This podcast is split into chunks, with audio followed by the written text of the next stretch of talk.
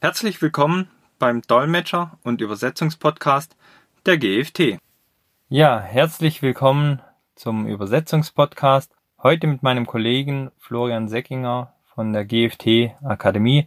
Ja, Herr Seckinger, stellen Sie sich doch bitte einmal kurz vor. Ja, hallo Herr Binder. Also ich bin bei der GFT Akademie in der technischen Dokumentation zuständig. Ich erstelle Betriebsanleitungen, ich überprüfe Betriebsanleitungen und kümmere mich um redaktionelle Prozesse.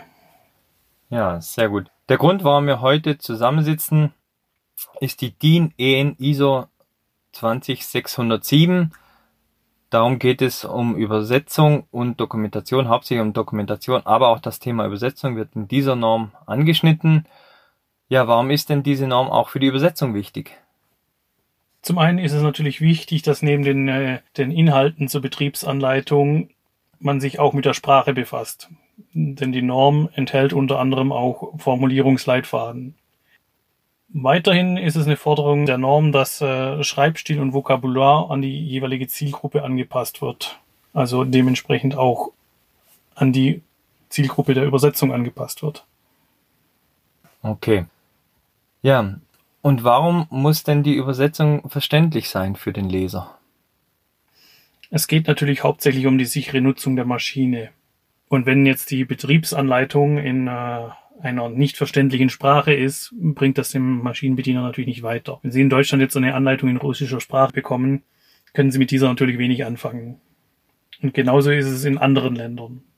Deswegen muss die Bedienungsanleitung auch immer in die Landessprache des jeweiligen Verwendungslandes angepasst werden.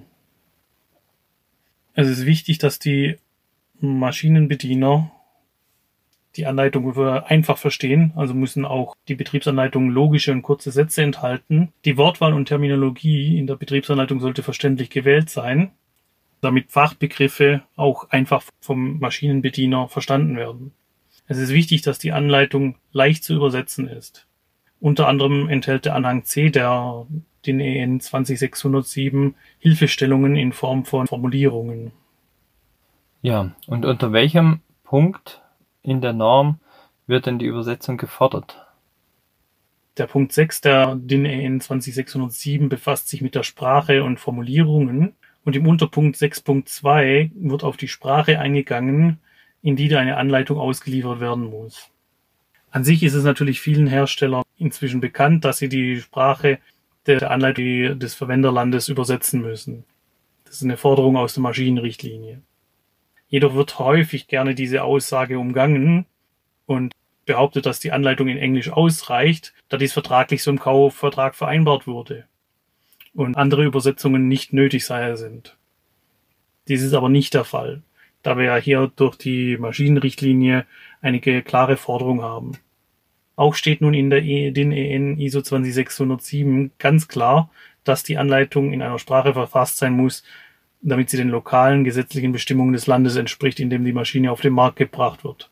Also nicht nur dem, äh, in dem europäischen Wirtschaftsraum, wo die, wo die Maschinenrichtlinie gilt, auch international ist es wichtig, dass äh, die Betriebsanleitung in die dementsprechende Landessprache übersetzt wird.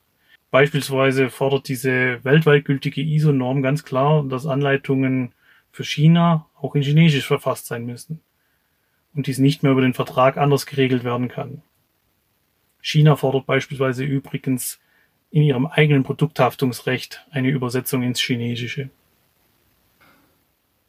Ja, Herr Seckinger, nun veranstalten Sie ja zusammen mit dem Herrn Matthias Schulz ein Seminar zur 20607. Was wird denn in diesem Seminar behandelt?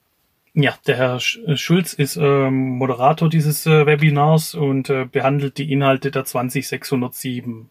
Darin geht es dann unter anderem um die Mindestinhalte, die in einer Betriebsanleitung vorkommen müssen und auch hinsichtlich den sprachlichen Formulierungen und Gestaltungsregeln behandelt diese Norm ebenfalls. Und für wen ist denn dieses Seminar alles sinnvoll? Vorrangig natürlich für technische Redakteure im Maschinenbau, da sich die DIN EN ISO 20607 hauptsächlich mit dem Maschinenbau befasst. Aber auch andere technische Redakteure in anderen Bereichen, für die ist dieses Webinar durchaus sinnvoll. Aber auch für andere technische Redakteure in anderen Produktbereichen ist dieses Webinar durchaus sinnvoll. Da sich die Inhalte nicht nur an die 20607 anlehnen, sondern auch an die allgemeine Dokumentationsnorm DIN EN 82079-1.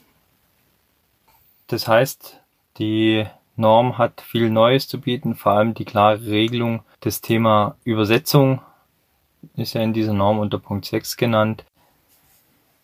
Ja, das Seminar wird natürlich in den Show Notes verlinkt, so dass bei Interesse dies hier auch angesehen werden kann mit den exakten Inhalten, dann auch dementsprechend gebucht werden kann.